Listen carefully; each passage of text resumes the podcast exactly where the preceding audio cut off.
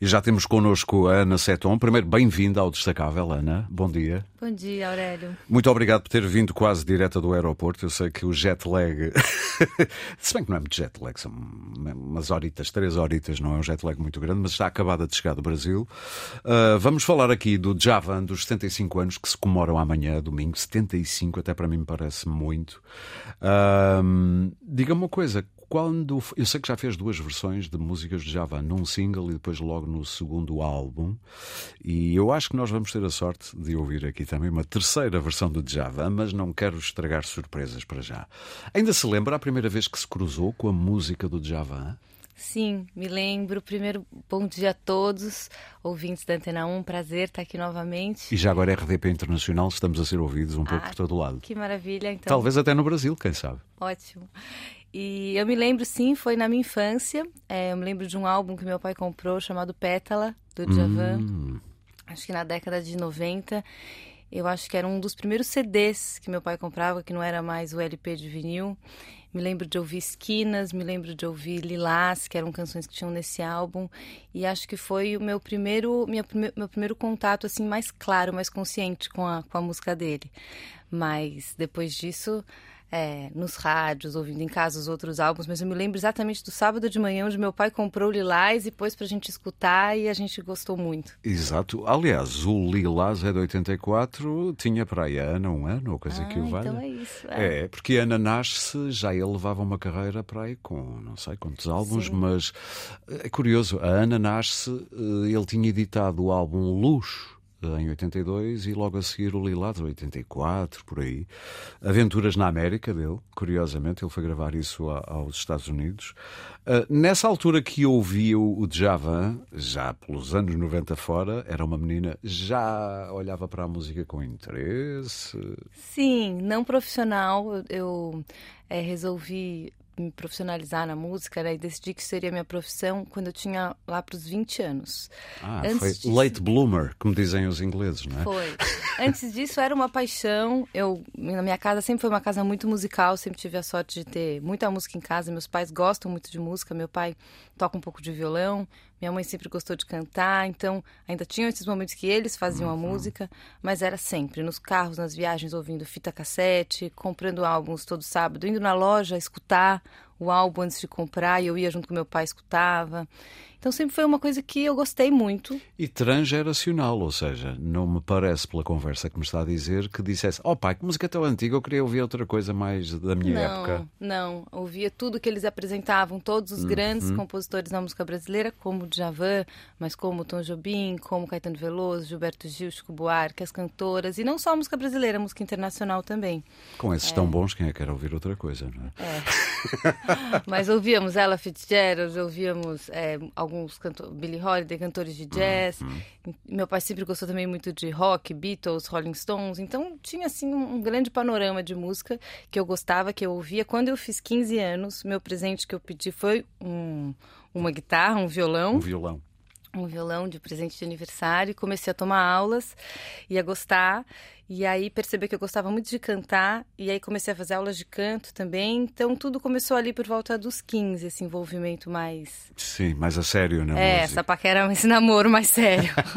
e a perceber que esse era talvez um caminho. Eu sei que ainda andou pelas relações internacionais Sim. como curso, acho que o fez, mas Fiz. Eh, depois deixou as relações internacionais para concertos. Pois é, porque São exatamente. As relações internacionais. Morar fora do Brasil. Exatamente. Ah, naquela ocasião eu, eu já gostava muito de música música, mas os meus pais, eles é, me orientaram, e eu era muito menina, tinha 17, 18 anos, falaram, deixa a música para hobby, vai pegar uma profissão que você goste hum, também, hum. uma coisa mais. Ficas com o plano B. É. E aí eu gostava de estudar, sempre fui muito boa aluna, gostava de ciências sociais, gostava de política. Falei, ah, vou estudar relações internacionais. E estudei numa boa faculdade de São Paulo, mas lá pelo segundo, terceiro ano eu já falei, não, não é nada disso que eu quero. Eu até concluo o curso para ter o diploma, mas eu vou aula de piano, aprender sobre música, Sim. sobre harmonia. Vou... Aí já comecei a formar os primeiros grupos, primeiras bandas, tocar. E, aí e depois foi. aí já nunca mais parou. Nunca mas é curioso que a, Ana e o Javan têm duas coisas em comum. Ambos eh, andaram muitos anos, vários anos, a fazer o circuito de bares e shows ao vivo, muito antes de gravarem uh, CDs, ou no caso do Javan vinil singles ou LPs. Isso é curioso. Uh, dá valor a esse, a esse tempo. Aliás, cruzou-se com o Toquinho nessa Sim. altura, não é? Que é um encontro maravilhoso, imagino. Sim. Não, eu dou muito valor. Foi a minha faculdade de música, eu digo, porque eu nunca fiz uma, uma faculdade, um curso formal de música. Eu sempre uhum. estudei com muito bons professores particulares. Silvia Góes, uma grande pianista brasileira que me ensinou muito, outros professores de violão, de guitarra. E, e só que foi na noite, foi cantando, uhum. foi me experienciando todas as noites. Teve uma época que eu cantava cinco vezes por semana à noite, em duas casas diferentes. Eu cantava três em São dias Paulo. em São Paulo, Sim. três noites em uma, duas noites na outra, um repertório super vasto. Não tinha ensaio, então eu tinha que ir em casa ouvir os álbuns, ouvir as versões, aprender, chegar lá na noite e falar: vamos, o tom é tal e pronto. E assim eu aprendi. Aprendi a ouvir, aprendi a, conhecer os músicos, aprendi a me comportar no palco. Aprendeu a errar e a sair do erro. Aprendi que é uma coisa importante, não é? E a sair do erro, exatamente. E, e, a música é isso. Eu acho que quanto mais você faz, mais você percebe, mais você entende. Você ouve os músicos mais velhos, você conversa, você uhum. troca ideia, você grava, escuta depois. Então foi uma grande escola onde eu tive ainda a chance de conhecer o Toquinho numa daquelas cenas de e parece com, filme. E com ele viajou muito. Sim, fizemos cinco anos de turnês. É, trabalhamos muito. Aliás, era... ele participa numa das músicas de um dos do seus álbuns, álbum. do primeiro álbum, é, exatamente. Exato. Um, é curioso que do que eu fui ouvindo dos três álbuns, um, diria que ataca em força no primeiro jazz, depois volta mais às raízes com o violão no segundo álbum, brasileiras puras e duras, e agora está a abrir asas para um pouco para todo lado. Foi mais ou menos esse o, Pode-se resumir assim. Pode-se resumir assim. Eu acho que o primeiro foi um desenvolvimento do que eu vinha fazendo na noite, que era cantar com esses músicos de uhum. jazz que eu tocava e eram meus amigos. Em e... São Paulo há uma grande há um grande circuito de gente que gosta de ouvir jazz ao vivo. Sim. Isso e é muito um, interessante. E há uma música instrumental brasileira muito forte, que, como podemos dizer de um jeito meio torto, mas um jazz brasileiro, sim, né? Sim. Uma música instrumental brasileira. E muito do forte. jazz americano foi influenciado pela Bossa Nova sim. e por aí fora. Isso é uma história longa. Esse namoro é uma história longa. Exatamente. E, a, e esses músicos também têm a noite como escola. Uhum. Então foram músicos que eu convivi muito tempo. E quando eu fui gravar o primeiro álbum, eu falei, não, eu quero gravar com quarteto, o Edu, que é meu é, companheiro, meu marido, pianista, compositor, arranjador. Aí eu falei, eu quero Edu no piano, contrabaixo, bateria, quero uma guitarra, violão e ainda uhum. chamamos alguns sopros. Então era essa a história. Foi produzido pelo Suami Júnior. E é algumas 2018, canções... talvez. 2018. Algumas canções minhas, algumas regravações, Sim. tem um tema de jazz. Aí o segundo álbum eu também chamei o Suami para produzir, mas foi uma outra história. Eu estava vindo da experiência da pandemia, onde eu estava isolada só com o violão. Fazia lives semanais. Fiz as lives, é? entrei nessa experiência que foi super interessante. E aí fiquei tirando músicas no violão, porque eram lives semanais. Eu não queria ficar repetindo, fazendo toda semana o mesmo show, né? Então eu pedia sugestão para as pessoas, lembrava de canções e, e, ia cantando canções e tocando. E falei: não, agora esse álbum acho que tem que ser isso, tem que ser. Que essa... é uma espécie de o melhor das minhas lives. É uma espécie do melhor das minhas lives, ou o que mais me tocou nessas Sim. lives, o que mais eu senti que tocou as pessoas também. Passei pelos compositores, como o Djavan. E engraçado que eu gravei o Seduzir, que era uma canção que eu não tocava nas lives. Porque nas lives eu tocava todas as mais conhecidas. Foi a segunda versão que fez do Djavan, foi nessa Foi álbum. a segunda. Só com violão. Só com violão. E, eu, e nas lives eu tocava, a que eu vou tocar hoje para vocês, tocava... É... Cerrado, tocava Flor de Lis, tocava as canções mais famosas, né? Uhum. E aí, uhum. quando eu fui gravar no álbum, eu falei, não quero fazer uma que não seja tão óbvia, que não seja assim a música que todo mundo que pega o violão vai tocar. Claro. E aí escolhi essa Seduzir, que é uma canção que é em quatro, tem toda um, uma, uma maneira diferente que eu encontrei de tocar no violão, e aí resolvi fazer essa versão Sim. um pouco diferente. O que é que vamos então ouvir hoje? Já que vamos ter acesso a uma nova versão que eu não vi as lives, lamento, então lamento o erro meu. uh, portanto, eu podia ter ouvido o que vamos ouvir agora nessa altura. E tem vídeos dela no YouTube também, é o Capim. Ah, ok. Então vou procurar é, isso, porque tá quero ouvir. Uh, Ana, se quiser pegar no violão, uh, vamos então ouvir. Como é que se chama esse tema do. Capim. Ah, o Capim. Ah, é ok. Capim. Muito bem. Vamos então, uh, isto é uma honra e um privilégio, senhores e senhoras ouvintes da Antena 1 e RDP Internacional, temos aqui ao vivo a Ana Seton, que vai agora tocar para nós, com o seu violão, o Capim do Java.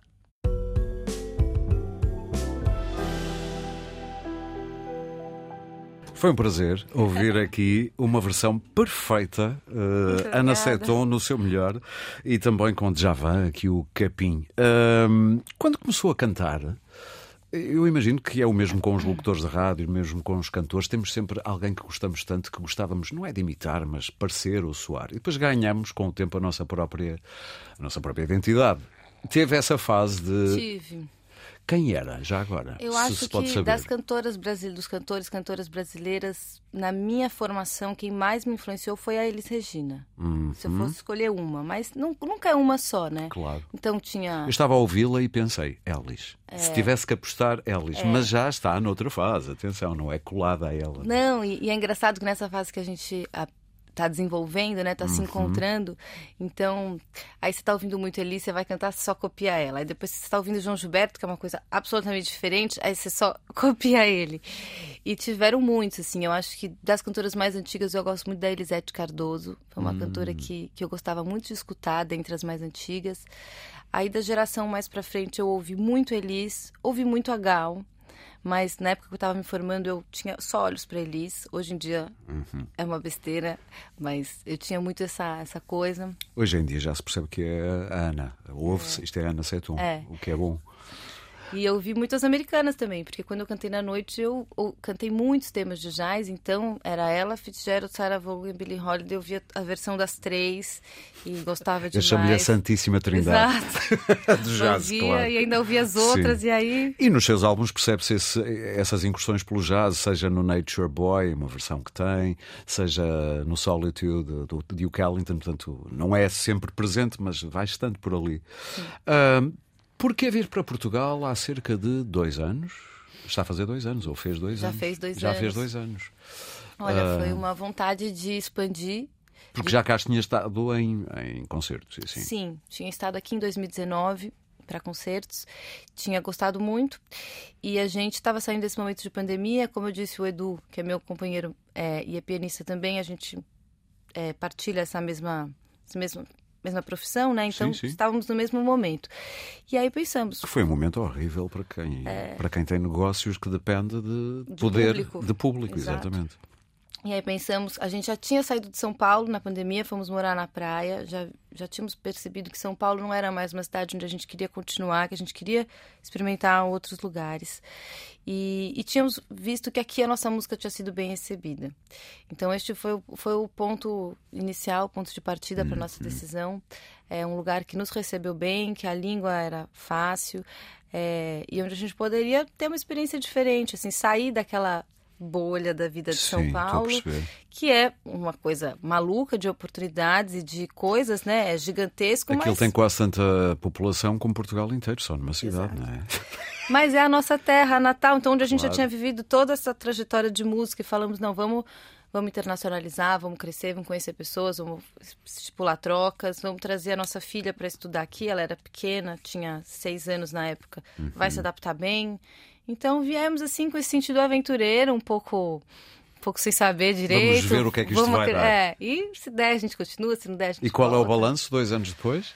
Olha, a gente gosta muito de estar aqui, a gente chegou hoje, foi exatamente essa a conversa, como Eu, eu quero agradecer primeiro a disponibilidade por qualquer outra pessoa dizer, olha, eu peço imensa desculpa, mas nesse dia chego do Brasil, venho cansada, pode ser outro dia a entrevista, e a Ana foi super querida, disse Imagina. eu vou só descansar um bocadinho a casa e passo por lá. é um prazer, eu adoro cantar, é o que me, me move. Então chegar e já estar aqui cantando e conversando com vocês é muito bom. Mas estávamos a falar de um eventual balanço destes dois Olha, a anos. gente gosta muito de estar aqui. Está sendo uma experiência incrível, super rica. A gente fez contatos já muito bons. Eu conheci a Carmo Cruz, da Uguru, que tem feito um trabalho super legal comigo. E lançamos esse álbum novo, O Futuro é Mais Bonito, já com essa parceria portuguesa. Mas foi gravado no Recife, certo? Foi gravado no Recife, porque aconteceu de eu ter uma lei de incentivo para Ok. financiar o álbum Claro. brasileiro, então eu tinha que gravar lá. Mas foi lançado aqui. Mas já tem um som diferente. Podia não ser gravado no Recife. O que eu quero dizer é, não se nota assim tanto que é um álbum do Recife. Percebo as influências, mas podia ter sido gravado ou aqui, ou sei lá, na Holanda. Na Holanda não, Países Baixos.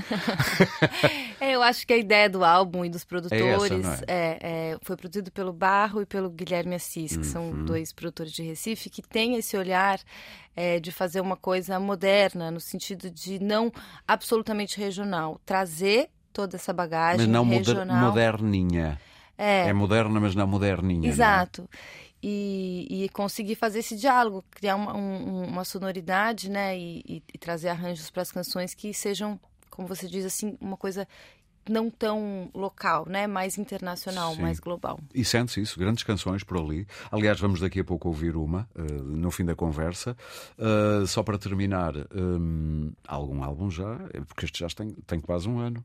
Olha, a gente, o, o meu meu plano de ano novo, né? Aquela lista que a gente faz, uhum. o que, que a gente quer para o ano novo, é sim me debruçar num álbum novo, compor canções novas e preparar um, um próximo trabalho. Estamos no início do ano, portanto ainda é. dá muito tempo para isso acontecer. Sim, exatamente. A gente esteve no Brasil agora, fizemos alguns concertos, então estávamos naquela bagunça de família, amigos, shows no Brasil e agora chegar, pôr a cabeça no lugar e começar a trabalhar. Então vamos lembrar o tema título. O tema título não, não é o tema título. O futuro é mais bonito, ou é? Sim, o futuro é mais bonito, é que é o título do álbum. Vamos ouvir aquele que é o primeiro tema, a faixa primeira do álbum. Saudade é pouco. Ana, muito obrigado. Foi um prazer e felicidades. Muito obrigada, eu adorei, Aurélio. Um prazer estar aqui. Um bom sábado a todos e espero encontrá-los em breve em algum concerto. Um grande beijinho. Estejam atentos às redes porque as datas vão aparecer por estes dias.